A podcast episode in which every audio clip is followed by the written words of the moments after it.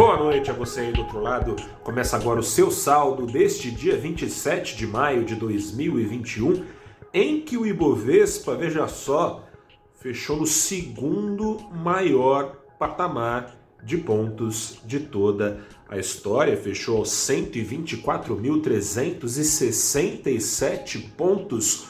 Falta agora uma alta de 0,57% para o índice bater seu recorde, recorde que foi abandonado na primeira semana desse ano aos 125.077 pontos. Subiu pra caramba, então? Não subiu pra caramba, né?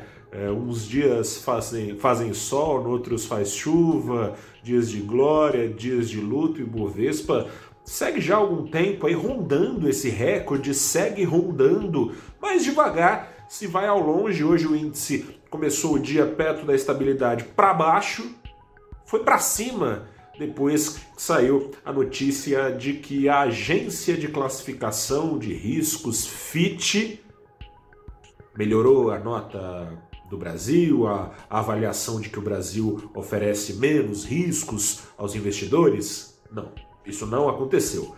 Mas também não aconteceu a confirmação de uma expectativa que tem rondado as preocupações de parte das casas de análise aqui no Brasil, a expectativa de ser rebaixada a chamada nota de crédito do Brasil. Isso não vai acontecer? também não está garantido. A FIT manteve a nota e a perspectiva negativa para a nota do, de crédito do Brasil, ou seja, é, não caiu, mas a possibilidade existe, foi empurrada um pouco mais para frente e assim o Ibovespa apontou um pouquinho para cima nessa quinta-feira.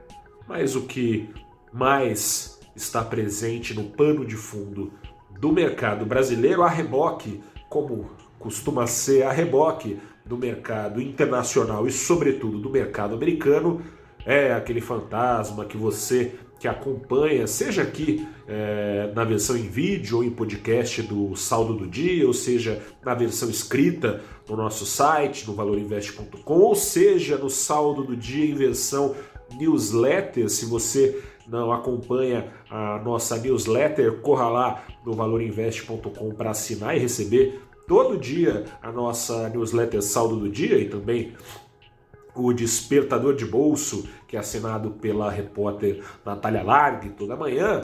Se você acompanha, já sabe que o fantasma da inflação lá nos Estados Unidos segue pairando no ar, segue pairando e hoje investidores aguardaram uma surra de dados que foram divulgados sobre o ritmo de crescimento ou não da atividade econômica americana. É, o risco, a gente fala muito da inflação, mas é porque a inflação tem vindo, vindo sempre acima do esperado nos Estados Unidos. O que isso representa? Representaria eventualmente um superaquecimento da atividade lá nos Estados Unidos e que o Fed, o Banco Central Americano, já deveria começar a pensar em subir seus juros, que foram levados a zero na crise. O Fed segue prometendo que só para lá de 2023 vai fazer essa subida, e daí já admite que isso pode acontecer um pouco mais cedo, a começar então, por causa de um superaquecimento da economia a pular, a fechar a sua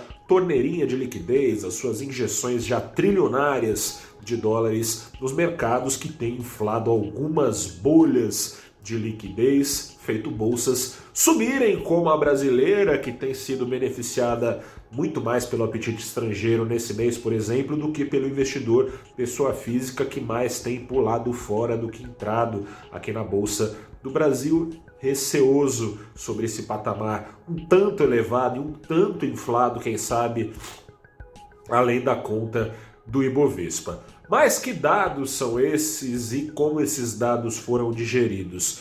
Na verdade, tivemos dados pró e dados contrários à antecipação do aperto monetário dos Estados Unidos. É, dois dados que colaboraram para fazer, aliás, os juros dos rendimentos, é, dos rendimentos dos títulos de longo prazo lá dos Estados Unidos subirem são dados que jogam a favor de uma antecipação. Inflação lá nos Estados Unidos, outro dado, o PCE, que é um índice que mede a variação das compras dos consumidores e que é o índice usado pelo Fed para fazer a sua política de juros, especialmente, esse dado veio um pouquinho mais salgado do que se pensava.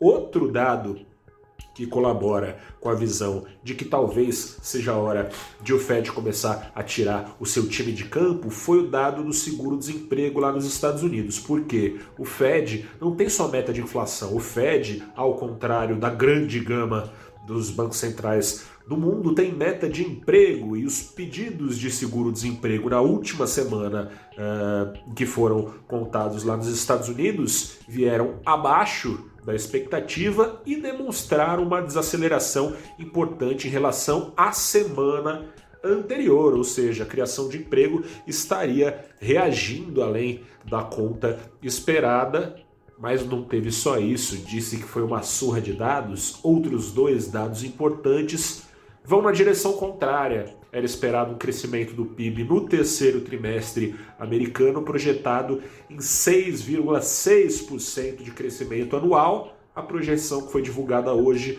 lá nos Estados Unidos veio abaixo disso, em 6,4%, ou seja, não estaria é, tendo exatamente um superaquecimento.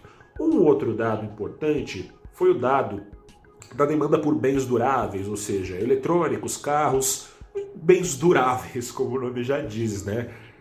Esse dado vinha crescendo né, há 11 meses já lá nos Estados Unidos e tinha a previsão de continuar, ainda que mais desaceleradamente, desacelerar, tá, engasguei, desaceleradamente, ainda que a previsão era de desaceleração, era de ainda crescimento.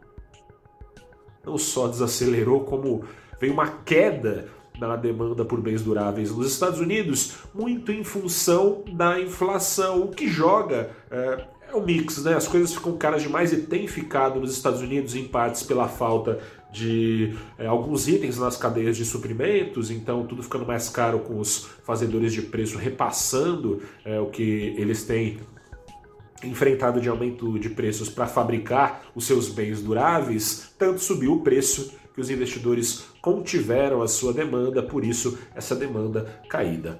Ou seja, mixed feelings, para ficar aqui no jargão americano, né? É, emoções mistas, dados favoráveis antecipação do fim uh, da festa monetária proporcionada pelos Estados Unidos na crise, dados favoráveis à continuidade ainda até idos de 2023, como o Fed diz que pretende fazer até aqui. Tanto é que, ao mesmo tempo que os rendimentos, como eu disse, dos títulos de longo prazo dos Estados Unidos subiram, antevendo então uma alta de juros, as ações por lá também subiram, subiram principalmente quanto mais ligadas fossem à tecnologia. Grupo de ações que mais tem sido beneficiado pela bolha de liquidez proporcionada pelo Banco Central Americano. Será, será que tem recorde amanhã no Ibovespa? Será que enfim sai esse recorde?